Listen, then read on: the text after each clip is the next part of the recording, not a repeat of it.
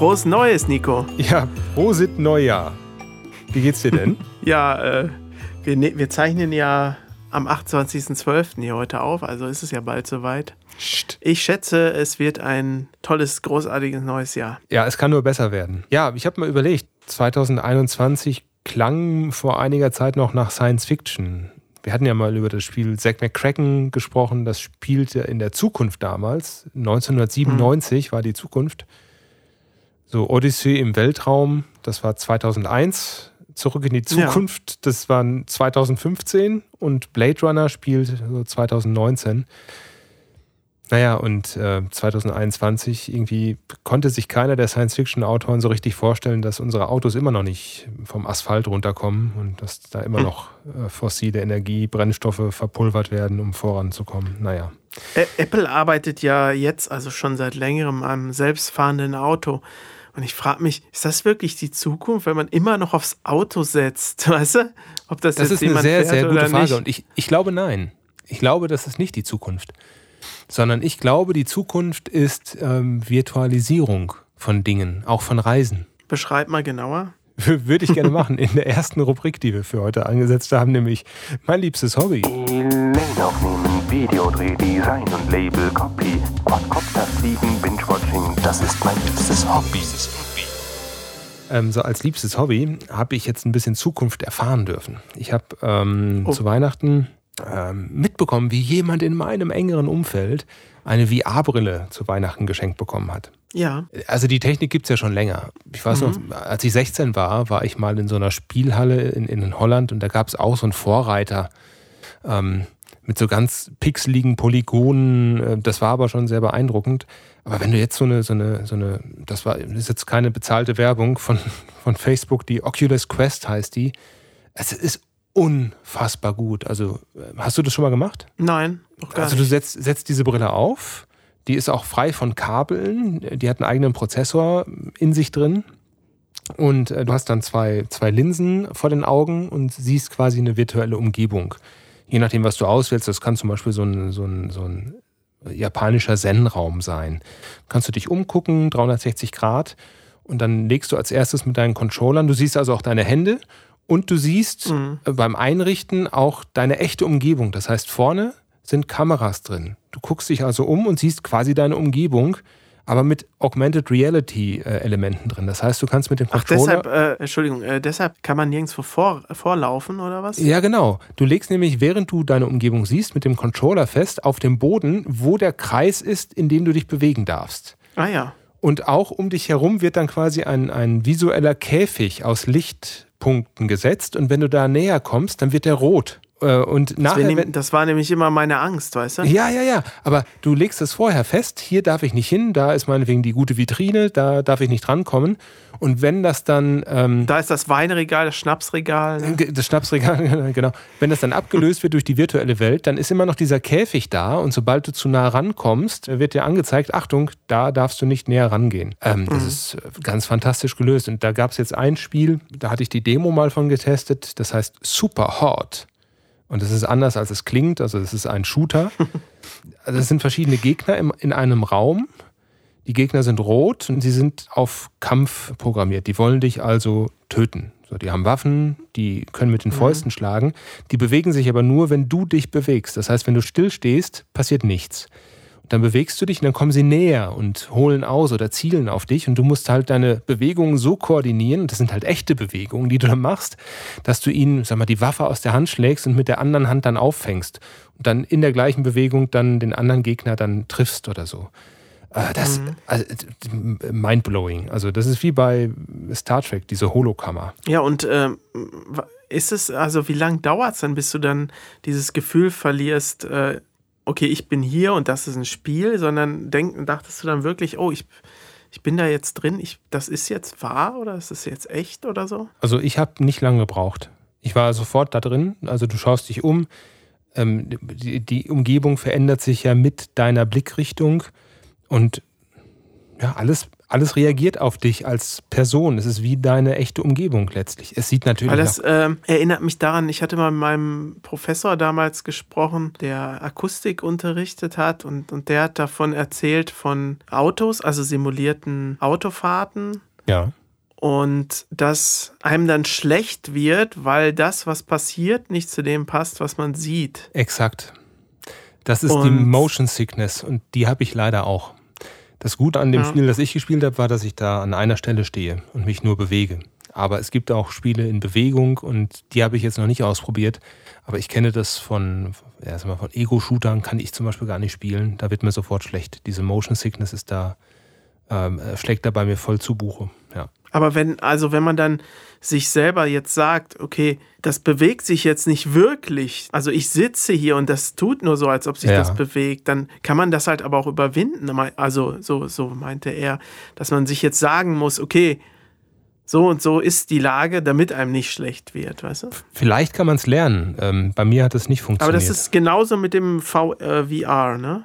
Das ist Praktisch. VR, ja, genau.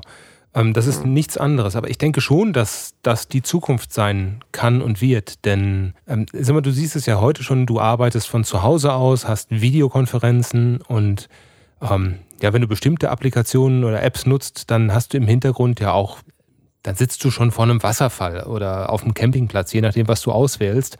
Und ähm, die KI schneidet quasi regelmäßig um deinen Kopf herum dann aus. Also es ist so ein automatisches Ausschneiden und vor einen anderen Hintergrund Das setzen. ganze Thema ist so ein bisschen, erinnert mich an unsere letzte Folge, wo wir so auch mit diesen Unwirklichkeiten mit Bianca Ja. darüber gesprochen haben. Ne? Und das ist meine, muss ich ehrlich sagen, meine große Sorge, dass jemand aufsteht, sich dieses Ding anzieht, den ganzen Tag in der virtuellen Welt ist und wieder schlafen legt. Also das ist für mich eine Albtraumvorstellung. Ja, ist verständlich. Da, gab- es doch einen Film, da, da war das so, da waren die ganzen Leute, hier war das nicht der, der, ja, äh, ja, ja, ja. ähm, der die ähm, Roboter, der die Erde aufräumt oder so, während alle anderen, Wally. genau, Wally, Bei Wally ähm, war das so, ne? wo alle anderen dann irgendwo im, im Weltraum in Kapseln rumfliegen. Ja. Ja, wobei Ready Player One ist ja auch ähnlich konzipiert. Ne? Da gibt es ja auch diese Spielewelt ähm, und die Realität. Ja, das ist, dann- wahrscheinlich einfach so ein dystopisches Modell, ne? Was genau. jetzt, jetzt Realität wird im Aber, aber mal realistisch gedacht, ähm, du kannst, wenn du die Brille aufhast, ja in einen virtuellen Meetingraum gehen und dort deine Arbeitskollegen treffen und mit denen tatsächlich dann arbeiten. Du kannst dann links schauen, dich mit jemandem unterhalten. Ähm, wenn das jemand ist, der zum Beispiel Englisch spricht, kannst du direkt simultan übersetzen lassen. Oder Also das Homeoffice, damit das so ein bisschen, um einem das Homeoffice so etwas näher wieder zu bringen. Ja, ne? Und also genau. den, den Kontakt, den man eigentlich auf der Arbeit hatte. So kann man es natürlich auch nutzen. Ne? Also es muss nicht immer die absolute Realitätsflucht sein. Genau, und für diese VR-Brillen kannst du auch ähm, ja, Bergklettern-Apps äh, runterladen. Das heißt, du ähm, bist dann in einer virtuellen Naturlandschaft, wo du dann auf den Berg hochkraxeln kannst und dann von da aus runterschauen kannst. Und dann hast du auch dieses, dieses Erlebnis von, von Sport und du bewegst dich tatsächlich dann dabei. Zwar nicht so viel, wie wenn du es wirklich machen würdest, aber du hast dann echte Reiseerlebnisse dann auch dabei. Mhm. Ich glaube, dass das, dass das sehr starken Einfluss haben wird auf die Art, wie wir die Welt wahrnehmen. Und ich habe kurz überlegt, ich, ich war echt kurz davor, mir auch so ein Teil zu holen, ähm, hab's dann aber doch nicht gemacht. Weißt du warum? Nee, Ich möchte einfach nicht, dass mein intimster Lebensbereich, also mein Wohnzimmer, Schlafzimmer, was auch immer, über diese Brille gescannt wird. Die Daten sind ja irgendwo oh, das, das ist deine Sorge. das ist meine Sorge, ja, natürlich. Die sind ja irgendwo auf US-amerikanischen Servern. Die sind nicht im EU-geschützten Datenraum. Mhm. Und weiß ich, wer was mit diesen Daten macht. Ja, ja. Ja, Ist bestimmt interessant, das die zu erheben. ja total. Und Facebook ist der Entwickler davon. Und du brauchst Ach, ein Facebook-Konto und du musst angemeldet sein, um damit zu arbeiten. Und das war für mich letztlich dann der entscheidende Impuls, es nicht zu tun. Hm. Ja. Was Ja, verstehe ich. Irgendwie kann ich es verstehen, ja. hast du denn ein schönes Hobby äh, gehabt die letzten Tage? Mein liebstes Hobby war Kniffelspielen. Schon wieder. Es ist, ist ein, äh, ja, es, es, ist ein, es ist ein tolles Spiel, aber ich frage mich, es ist doch schon enorm, hängt doch enorm vom Würfelglück auch ab, ne? Ja, Also, ja, ist ja wie beim Pokern, da, also klar, da muss man auch taktieren und sonst was, aber im Endeffekt Ist auch eine viel so eine Glücksfrage. Ne? Ich glaube schon. Es ist ein Spiel mit den Wahrscheinlichkeiten. Ob du die Einer lieber streichst, Ja, genau. um nochmal die Chance zu haben, was anderes, Größeres zu kriegen. Ja, ganz genau. was, ne? Das ist eigentlich der, der ja, taktische Teil daran. Boah. Aber ich finde es wirklich, es ist ein simples Spiel, aber es ist Macht Spaß, ne? wirklich, wirklich gut gemacht. Auch einfach auch, wenn man von jeder Würfelzahl drei hat, erreicht man den Bonus von 63 Punkten. Also Ja, drei stimmt. Sechser, drei Ja, Fünfer genau, genau. und so weiter. Und da kann man ja auch noch Und, mitarbeiten, ähm, ne? wenn du den Bonus haben willst, dass du dann sagst, gut, ich streiche jetzt lieber unten irgendwie eine Straße oder so. Ja, oder man streich, streicht Kniffel oder so. Ja, genau. Und es ist aber wahrscheinlich auch nur, äh, kommt einem das so vor, aber es ist, äh, also wenn man jetzt zum Beispiel direkt am Anfang die große und die kleine Straße kriegt, kriegt man die gefühlt im Spiel noch fünf, sechs Mal. äh, aber wenn man die am Ende braucht, kommt die nie. Dasselbe mit Full House, Mhm. weißt du? Ja, ja, ja. Also wenn du es direkt am Anfang hast, sagst du, okay, ich nehme Full House, dann kommt es irgendwie noch drei, vier Mal. Und wenn du es offen lässt bis zum Ende, dann kannst du es auch nicht Kannst erzwingen. vergessen. Es ist- ist wahrscheinlich ist, glaube ich, wie beim so Poker, eine gefühlte. wenn du Äh, dir eine Straße erspielen willst und du auf den, wie heißt das nochmal, Flop, River, Turn, River, Flop, Turn, Mhm. ich weiß gar nicht. Also beim dritten Aufdecken hast du dann immer noch keine Straße und dann wird halt eng, ne? ja, und da hilft dir nur der Bluff dann noch raus ne? Genau. aus der Geschichte. Elaine aufnehmen, Videodreh, Design und Label, Copy, Quadcopter fliegen, Binge-Watching, das ist mein liebstes Hobby. Wir könnten doch jetzt mal in unsere Apokalypse-Insel schauen, Oh ja, wie es da so aussieht. sehr gerne. Die Apokalypse-Insel. Ich würde nämlich gerne heute ein Lied von Queen mit da draufnehmen und zwar The Show Must Go On. Ah, 2021 extra für dieses Jahr oder? Äh, gut, ne? Gut, Ja, das ne? passt. Nee, nee, ich hab's, ich hab's oft im Kopf gehabt die letzten Tage und muss, muss es dann unbedingt auch hören. Ich finde es ein enorm beeindruckendes Lied. Sehr, sehr gut komponiert, sehr dramatisch, finde ich so den, den Unterton. Und wenn man die Hintergründe so ein bisschen dazu kennt, also wie es Freddie Mercury da schon ging, Ja. äh, das war nicht mehr fern von seinem Ableben, äh, als er das aufgenommen hat. Und also in diesem Status so krank zu sein und so zu singen, also jeder, der meint, er kann singen, jeder Mann kann das gerne mal probieren, das zu singen. Und ich wünsche viel Spaß dabei. Es wird grausam enden, außer man flüchtet sich in die Kopfstimme. Ne? Das war übrigens, äh, ich hatte, hatte das mal gesehen, dass Brian May hatte was dazu erzählt und er meinte, er hätte das halt geschrieben und ich glaube, er, er hatte damals auch immer die Gesangsmelodien und die Texte geschrieben, Brian May. Und er hat das Freddy dann vorgespielt. Er hatte das gesungen als Guideline sozusagen. Und er sagte dann so, oh, wieder so hoch. Und er wusste ja schon, dass er auch krank ist. Und er meinte, ja, macht nichts. Du kannst es ja auch mit der Kopfstimme singen. Und er meinte, was? Kopfstimme? Und hat sich dann wohl eine Flasche harten Stoff geäxt, Whisky Boah. oder sowas und hat das dann irgendwie in einem Take runtergesungen. So die Legende. Also, wenn man es versucht, ist es wirklich brutal, das Lied zu singen oder, oder es gut zu singen, dass es irgendwie nach was klingt. Also, das ist schon wahnsinnig anspruchsvoll, finde ich. Das ist von Innuendo, von dem Album, richtig? Genau, Innuendo. Ja. Waren gute, gute dramatische Sachen drauf, ja. Und bei dir?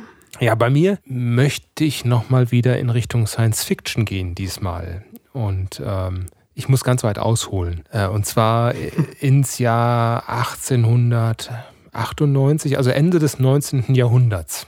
Da hat H.G. Wells schon Geschichten über Zeitreisen geschrieben und äh, eben auch diese berühmte Geschichte über den Krieg der Welten, wo die Marsianer mit ihren tödlichen Vehikeln, mit diesen Ja. Spinnenbeinen auf die Erde kommen, wo dann die Menschen mit den Todesstrahlen da vernichtet werden. Und äh, da gab es ja dieses äh, berühmte Hörspiel in den 30er Jahren dazu. Und in unserem Geburtsjahr 78 gab es auch eine Oh, ich weiß, worauf du jetzt kommst. ja, äh, da gab es ja eine Musical-Version von Jeff Wayne. Ja. Äh, Den, den Erzähler hat damals Richard Burton im Englischen gemacht, im Deutschen Kurt Jürgens. Und dieses, dieses Lied Eve of the War ist ja, ist ja dieses äh, epochale Stück mit den Streichern und den Synths und, den, und dem Schlagzeug sehr treibend, Naja, sehr bekannt. Das ist wahnsinnig gut. Das möchte ich gerne auch auf die Liste tun, aber das ist nicht das Apokalypse-Insel-Lied für heute, denn worauf ich hinaus will, ist der Keyboarder, der bei diesem Stück die Tasten geschwungen hat.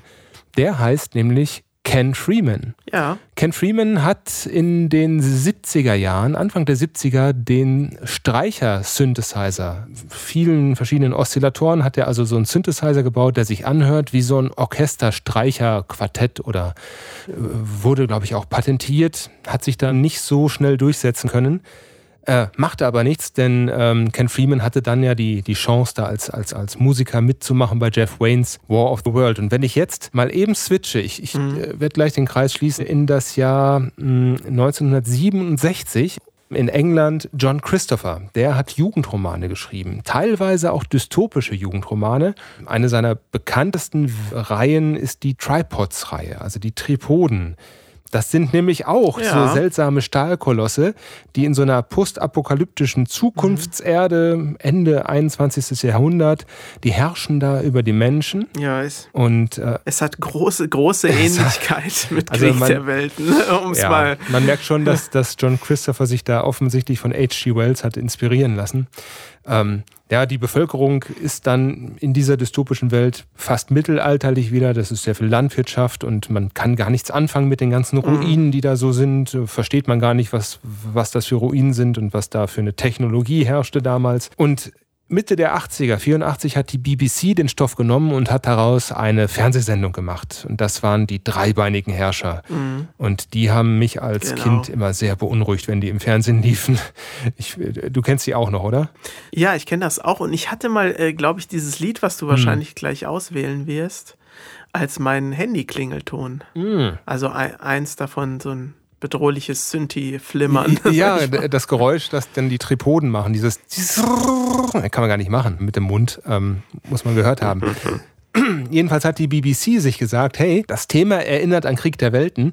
Wir bräuchten einen Komponisten, der uns auch so ein Krieg der Welten-Gefühl da rein komponiert. Und die haben dann Ken Freeman gefragt, möchtest du nicht die Musik machen dazu? Und Ken Freeman hat den Soundtrack gemacht zu Die dreibeinigen Herrscher. Das ist ja aber auch sehr interessant. Das wusste ich noch überhaupt nicht. Also jemand, der Musik dafür gemacht hat für Krieg der Welten, hat für einen ganz ähnlichen Ja. filmischen Stoff dann auch die Musik gemacht. Also, Ich, ich glaube, das ist, also ich bin auch auf Krieg der Welten erst über den umgekehrten Weg gekommen, also über die dreibeinigen Herrscher. Das war so mein Einstieg in. ich habe es auch andersrum erst gehört, ja, Ja. oder gesehen. Ja. Und ähm, ist, ist mir durch Zufall aufgefallen, aber ich glaube, das ist kein Zufall, dass er da ausgewählt wurde. Ich denke, genau so werden diese Gedankengänge gewesen sein. Der kennt den Stoff. der, ja, der, der, der, der hat schon an diesem Erfolgsprojekt von Jeff Wayne mitgemacht. Das ist erst ein paar Jahre her gewesen, als die das geplant haben mit der Fernsehserie.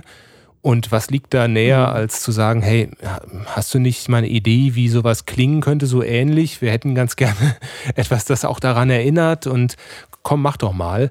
Ähm, Ist, glaube ich, ein Da gibt es ja noch ein paar äh, ganz äh, spaßige Fakten zu die dreibeinigen Herrscher. Äh, das eine möchtest du sicherlich gleich noch äh, erzählen. Ich weiß nicht, sag doch mal. Aber eins, ähm, es gab da ja Folgen in der Mitte, so die überhaupt nichts mit dem Buch zu tun hatten. Hm, stimmt. Die wurden dann künstlich gestreckt und die waren wirklich schlecht auch, ne? Und dann wurde es so unerfolgreich, dass sie es nicht mehr bis zu Ende bringen Stimmt, konnten. ja. Also durch diese Verschwendung sozusagen, ne, auch von Budget und in, in ganz schlechte Nebenhandlungen wurde das dann nicht zu Ende gebracht, das total traurig ist. Und das andere ähm, ist, dass eine Privatperson die Rechte an, an der Fernsehausstrahlung erworben hatte für viele Jahre. Ach, das und wusste das ich dann nicht. praktisch, doch, das wusstest Das du. wusste ich. Welche, welche Person war das denn? Habe ich das vergessen? Ich weiß nicht, wer das war. Eine Privatperson hatte doch die Rechte daran und deshalb wurde es nicht mehr im Fernsehen ausgestrahlt und es gingen irgendwelche VHS-Kopien für horrende Summen. Ja, davon, davon Äh. hatte ich mir auch eine gekauft bei eBay. Eine VHS-Kopie. Das hattest du mir doch erzählt sogar. Kann- kann also es gut hatte sein, ein, ein Privatmensch einfach die Rechte und hat drauf gesessen. Ah, okay. Weiß ich nicht. Müsste man mal Fakten checken. Ey, ich habe das von dir. Ja, es ist lange her. Es, wir, wir sprechen von VHS-Videokassetten. Ne? Ähm, das war bevor, bevor Ja. es DVDs so, so wirklich gab. Und ähm, inzwischen kann man die, die Reihe ja auf DVD kaufen. Ähm, bevor das Genau. der Fall war, gab es natürlich nichts auf YouTube. Ich weiß gar nicht, ob es YouTube damals gab, als ich mich dafür interessiert habe. Also woher, woher nehmen? Und einige Anbieter hatten das auf eBay, äh, das auch damals noch recht jung war, äh, diese Plattform, hatten halt VHS-Kopien der TV-Aufnahmen äh, angeboten. So, dann konnte man sich das da eben holen. Ähm, ich glaube, legal war das von keiner Seite her, aber bevor man gar nichts hat. Und inzwischen, wie gesagt, gibt es die DVD-Boxen. Ich, ich finde die toll. Die sind natürlich in die Jahre gekommen. Ich habe die auch, ja. Äh, viel empfehlenswerter ist sicherlich das Buch. Oder wenn man eine Mischung haben möchte, es gibt eine tolle Hörbuchversion davon, ähm, wo die Bücher vorgelesen werden und der mhm. Soundtrack von Ken Freeman mit dabei ist. Also da stimmt dann alles dabei. Ganz toll. ja. Ja, das habe ich, glaube ich, auch gehört. Also äh, nochmal noch ein Fun Fact. Ähm, ich habe damals, als ähm, das Internet noch ganz jung war, so irgendwann Mitte der 90er, habe ich auch als erstes mit ja, gegoogelt hat man damals auch nicht, gesucht nach den dreibeinigen Herrschern und auch nach der Musik. Und dann kam ich auf eine Website von Ken Freeman. Der hatte also damals irgendeine Internetpräsenz schon gehabt und bot ah ja. eine CD an von dem Soundtrack. Und ich habe das natürlich sofort haben wollen. Er wohnte in England, wohnt er glaube ich immer noch. Ähm, und PayPal gab es nicht. Wie, wie, machst du das dann? Dann habe ich halt gefragt, meine Eltern, sag mal, könnt ihr mir einen Euroscheck ausstellen? Also habe ich dann per Post einen Euroscheck an Ken Freeman oh. geschickt. Zwei, drei Wochen später kriegte ich dann einen Umschlag mit einer CD, die dann auch noch signiert war. Ich habe mich gefreut wie ein Schneekönig. Und ähm, cool. Ja, die habe ich jetzt immer noch, die hüte ich wie meinen Augapfel. Kann man sich ja gar nicht mehr vorstellen, wie das war, ne? Denn ich äh, habe mich gerade, als du das erzählt hast mit dem Euroscheck, es war auch nicht unüblich, einfach Geld Geldscheine durch die Gegend zu nee. schicken, um, um sich ein Demo, Demo zu bestellen oder, oder eine, eine CD ja, ja. von, also eine Demo-CD oder irgendwas von ihm. Einfach, die haben dann 5 Mark oder 10 Mark gekostet, ja. also so glatte Summen halt. Und äh, ja, die hast du dann einfach per Brief das Geld dahin geschickt in gutem Glauben und hast dann ein Demo-Tape bekommen. Ne? Genau. Oder auch nicht, das war dann halt persönliches Risiko. Aber meistens hat das ja geklappt. Meistens hat man dann seine Kassette gekriegt und ja, konnte dann frische Musik hören. ja, Mensch, dann haben wir die Apokalypse jetzt auch überstanden mit zwei Tracks. Und ähm, ich glaube, wir haben für heute noch eine. Das Telefon klingelt. Oh. Ja, hallo, hier Nico vom Podcast Wir und Elaine. Schalte den Verstärker ein, Kollege. Hallo, wer spricht denn da? Zuschauerfrage.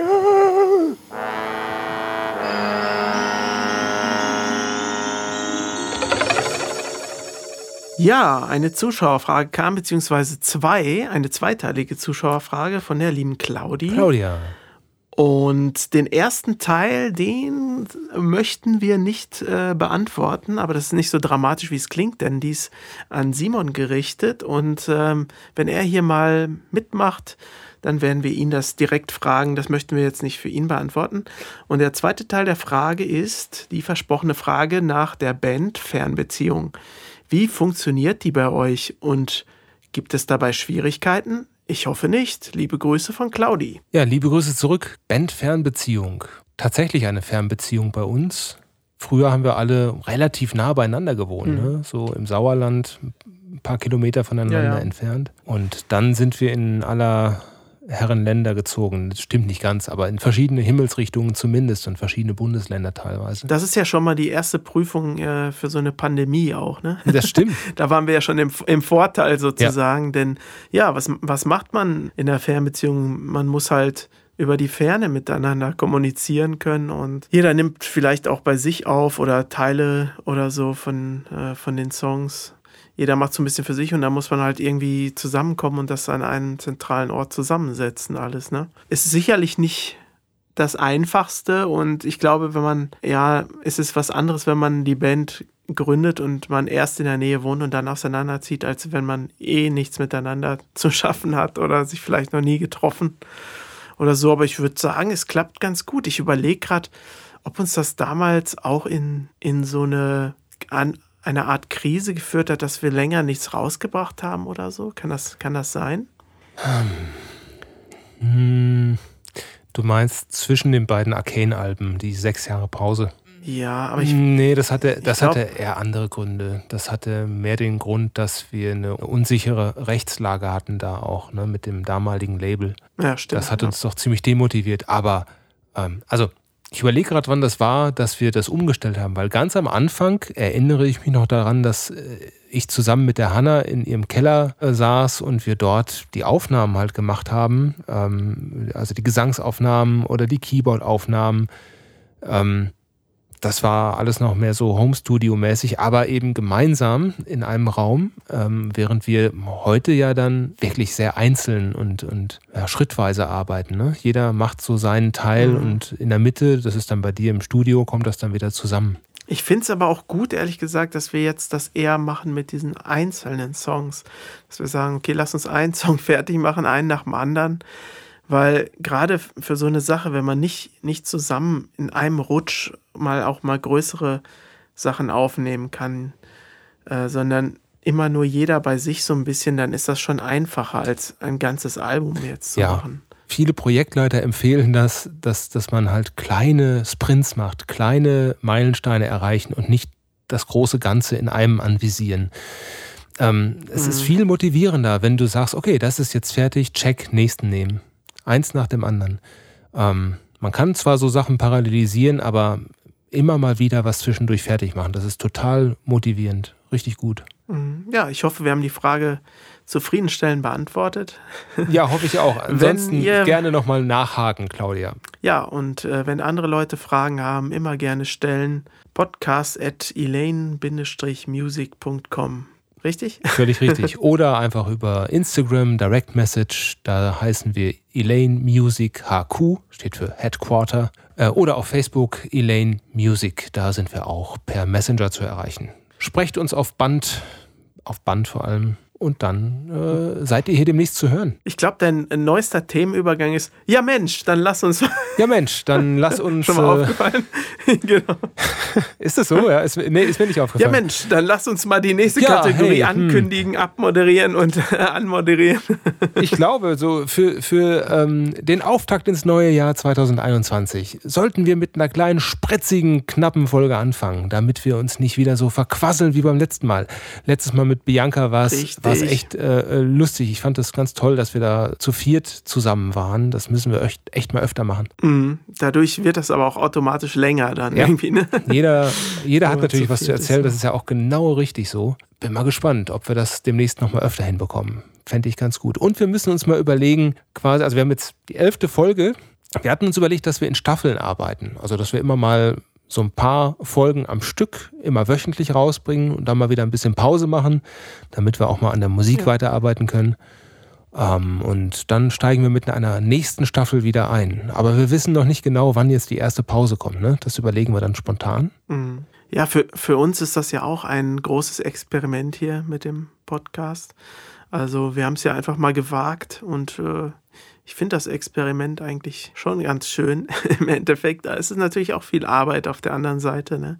Und ich bin mal Es ist ja gespannt. mehr als. Ich bin mal gespannt, äh, wann als uns die Themen ausgehen und äh, wann, wann wir uns nur noch um Dinge äh, drehen, die wir schon mal gesagt haben. Also spätestens dann hören wir auf, Sagst du jetzt? sage ich jetzt. Und äh, in zehn Jahren sage ich, ah, ich weiß, wir hatten das irgendwann 2021 schon mal im Podcast, aber ist ja egal. Wenn wir dann alle Songs remembered haben und dann wieder von vorne anfangen. Wir Ne? brauchen neue Songs für die Rubrik Remember Ja, die müssen wir halt schreiben. Ne? Ja. Du, Markus, zum Ende. Lass mich noch einmal kurz ein, eine Verbindung ziehen zu allen Themen, die wir heute hier hatten. Das machst du gerne. Das mache ich total gerne. Ähm, 1993, Skyclad, Jonas Ark. ja, Du erinnerst dich an das Album? ja. Da gibt es einen Track drauf, der heißt Tunnel Visionaries. Und das ist ein abgewandelter Text aus War of the Worlds. Da wird nämlich genau das erzählt, was auch in dem Track Eve of the War gesagt wird, nur auf die heutige Zeit gemünzt, also damals 1993. Da geht es also nicht um die bösen Marsianer, die die Menschen unterjochen, sondern um die bösen Börsianer, die das dann tun und die keine Skrupel kennen. Das sollte man sich unbedingt mal anhören. Oder eben auch, dass die Erde entsprechend ausgenutzt wird. Und es passt sehr gut in die heutige Zeit rein. Äh, Und ich würde ganz gerne den äh, Podcast beenden mit einem Song, den ich auf die Playlist tun möchte. Und zwar auch von Skyclad. It wasn't meant to end this way. Und das ist eine dystopische Sicht in die Zukunft, wie sie sein würde, wenn wir nicht aufpassen und mal die Ressourcen der Erde ein bisschen mehr schonen. Ein Zitat daraus würde ich auch gerne noch bringen. The band plays our song. It's the funeral march. Oh ja, richtig. Nico, ich kann nur eins sagen. Klasse, klasse gemacht. Klasse Bogen gespannt. ja, und die Stimmung ist total im Keller. So, mit diesen ganz, ganz traurigen Gedanken. Also jetzt müsstest du eigentlich die Stimmung einmal retten, bitte. Vielleicht Klasse, klasse. Beim nächsten Mal wird es wieder positiver. Tschüss, bis dann. Tschüss.